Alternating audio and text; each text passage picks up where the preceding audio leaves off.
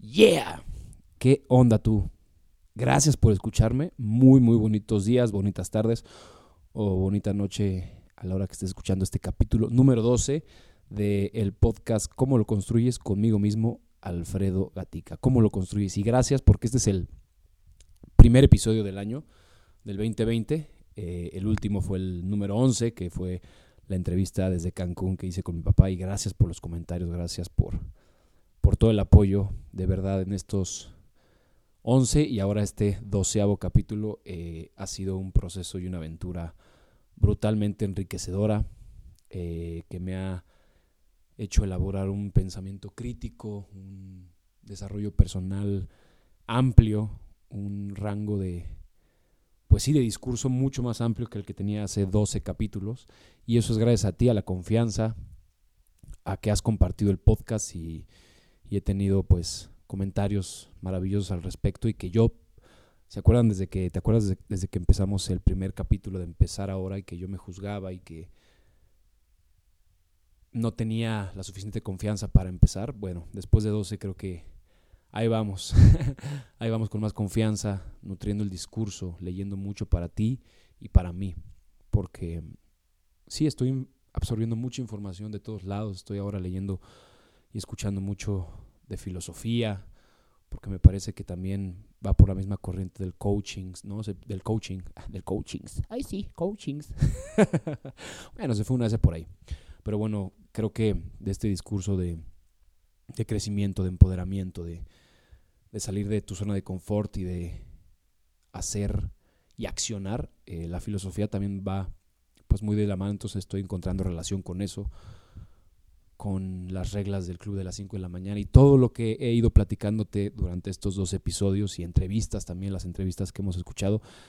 Eh, pues nada, sigo, sigo informándome, sigo creciendo y ampliando el discurso para ti y para mí, para que los dos en comunidad estemos creciendo, creciendo y, ampliando nuestro rango mental de información, de aprendizaje sobre todo, no nada más metiendo la información al cerebro y a la mente por meter la información, sino analizando, llegando a síntesis de la información y de los métodos como el Club de las 5 de la mañana, los siete hábitos de la gente altamente eficiente.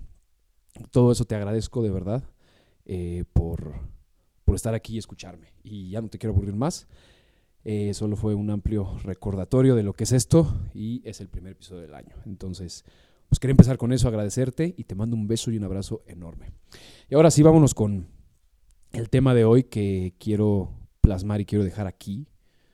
Em, te voy a platicar de mi aventura con el peyote. Mi aventura con el peyote, em, el abuelo.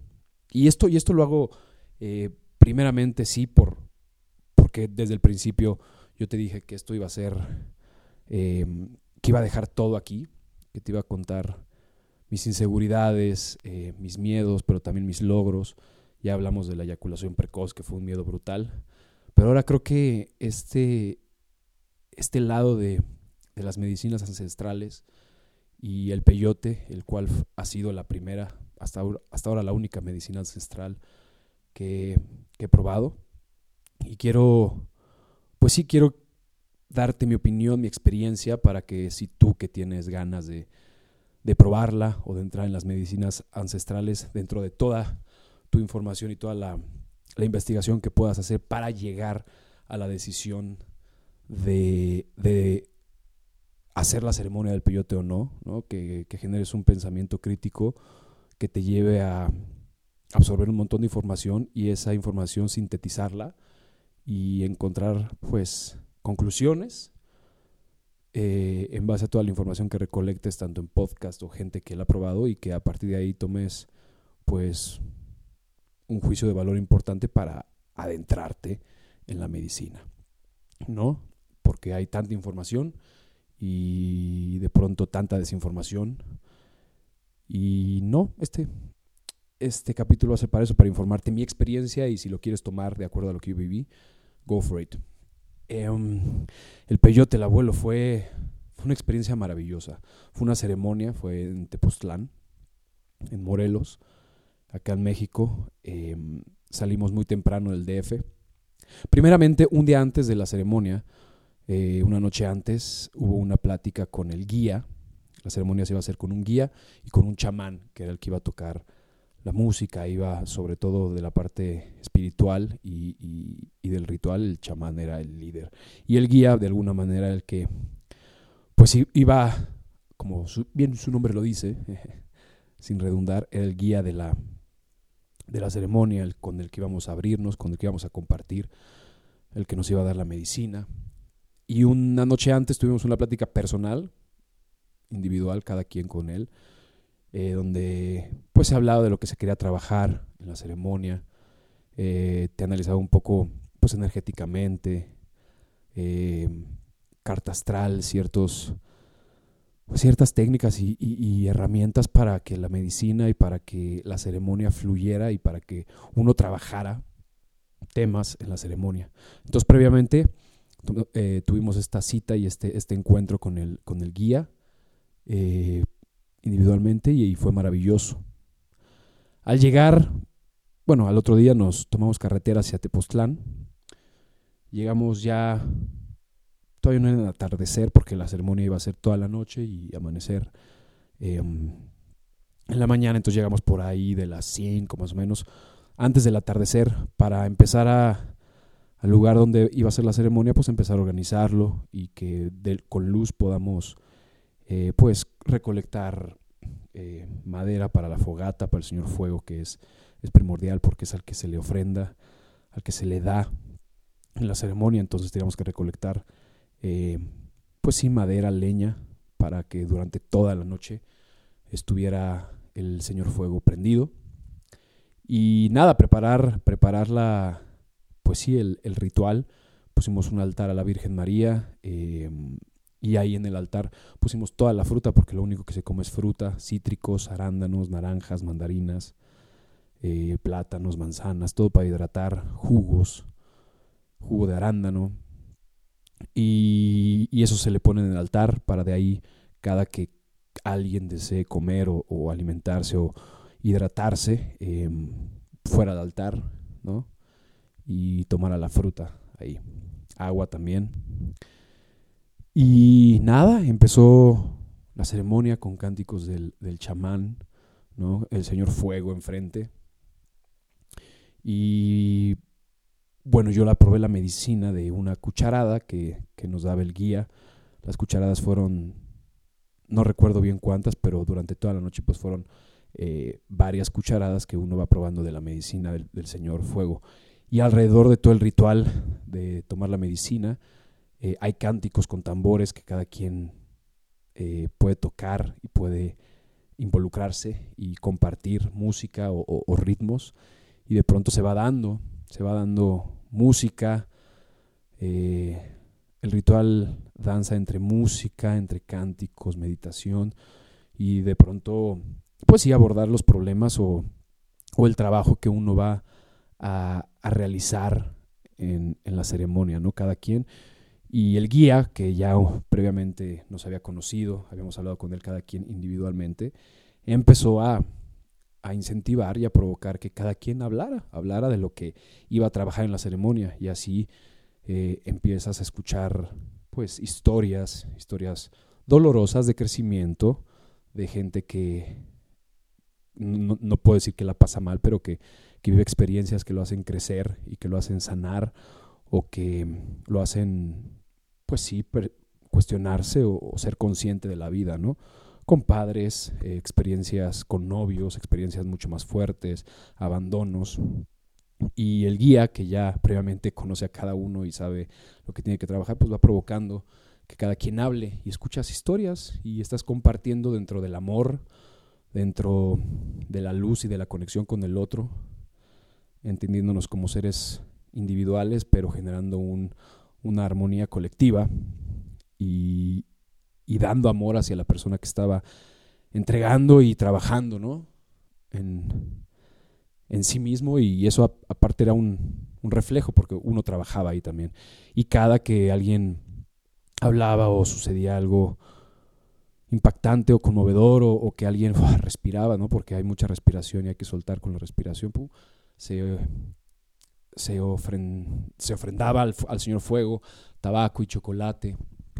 Y así fue transcurriendo toda, toda la noche con, con esa ceremonia maravillosa.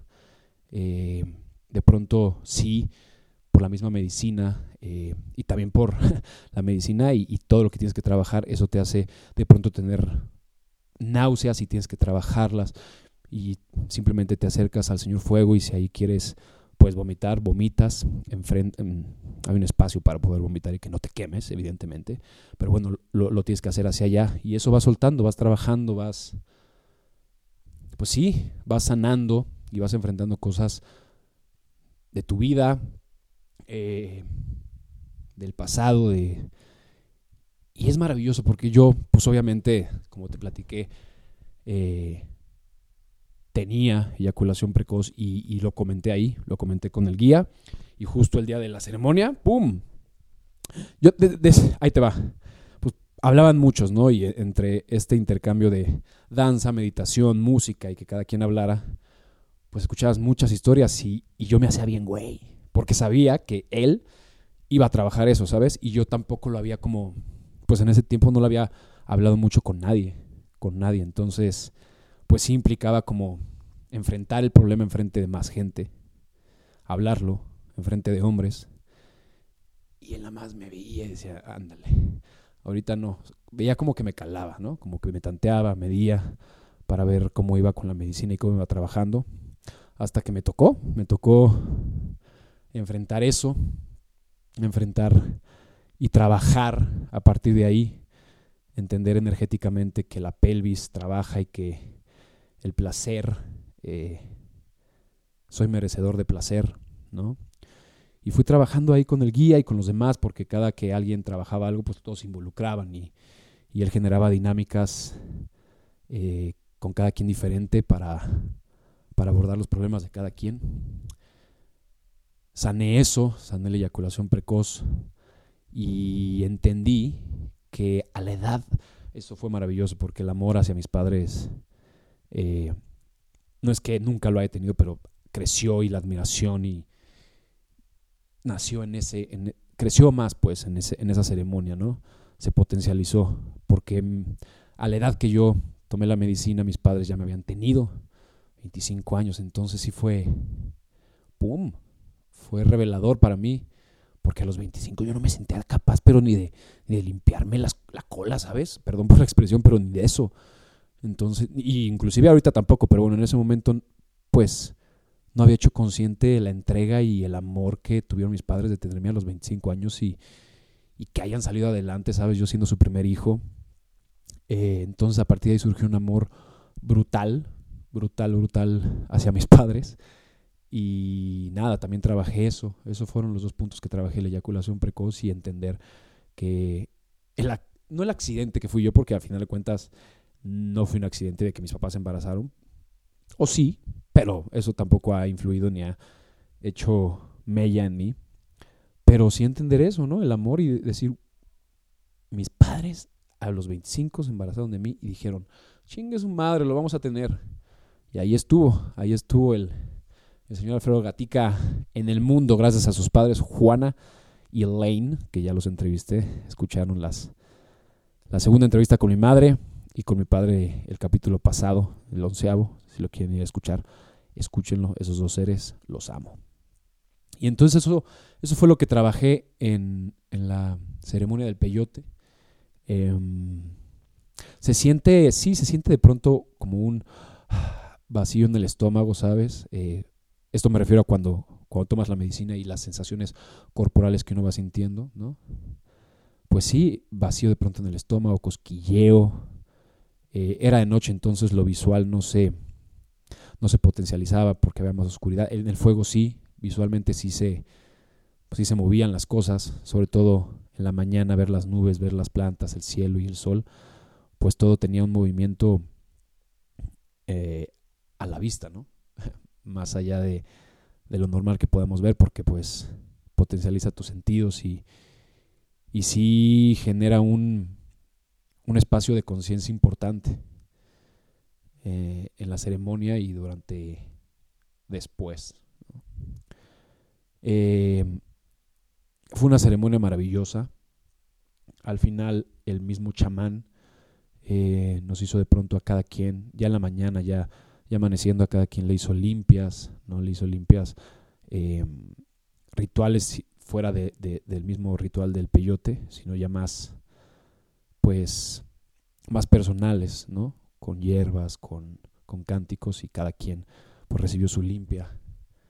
Y nada, fue, fue maravilloso, fueron, te digo, casi como desde las seis, sí, como 12 horas de, de ritual, de medicina, y, y fue maravilloso.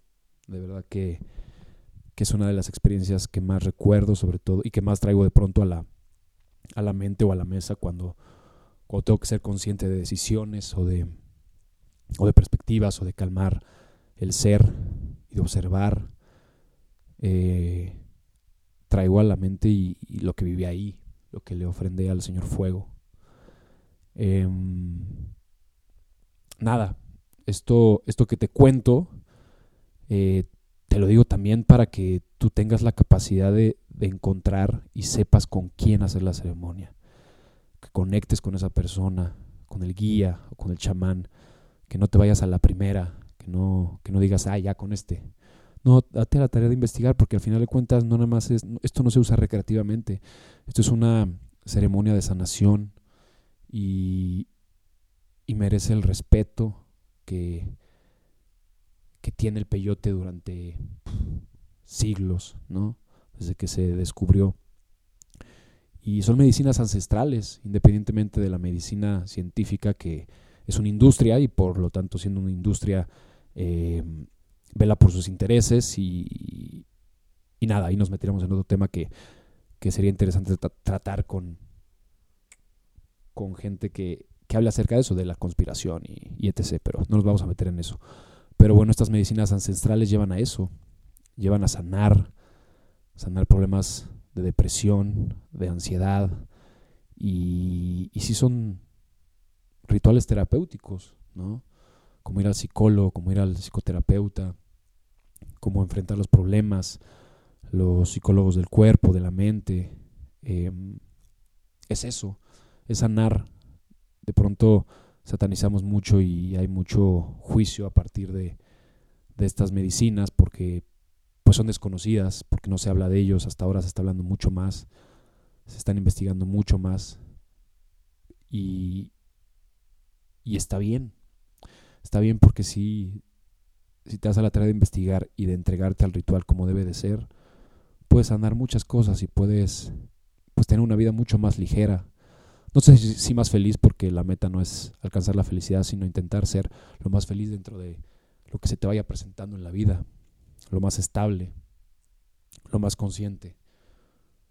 Mm, y forjando tu pensamiento crítico y tu desarrollo personal, ¿no? Entonces, por eso hago este podcast, por eso te, te entrego esta experiencia, para que la analices, para que sea una más, una fuente de información más para que tú decidas eh, tomar la medicina y entregarte estos rituales o no. Va que va.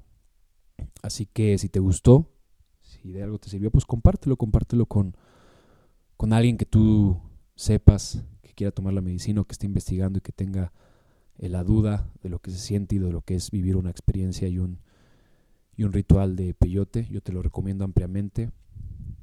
Eh, Rodéate de gente, haz que sea un ritual lleno de amor, de sabiduría y de luz. Eh, decide muy bien con quién, no te vayas a la primera. Y, si lo haces, mándame DM y podemos platicar ¿no? de la experiencia y de lo que te dejó.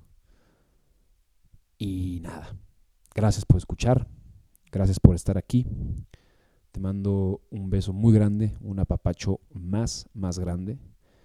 Y seguimos, seguimos en, este, en esta aventura de cómo lo construyes con Mademoiselle, o sea, yo, creo que no se dice así, creo que ya la fregué, pero bueno. Conmigo, Alfredo Gatica, gracias, gracias por estar aquí. Y si te gustó, comparte este, este episodio con, en tus redes sociales, en Instagram o donde quieras. Pero vamos a darle para que esta comunidad crezca y sigamos siendo mejores personas y no sé si mejores personas, pero personas con más, más rango y más, no sé, más herramientas para enfrentar la vida y, y para pasar la bomba o para cuestionarnos. ¿Sale? Te mando un beso, estamos en contacto. Así, estamos en contacto. Bye. Chao.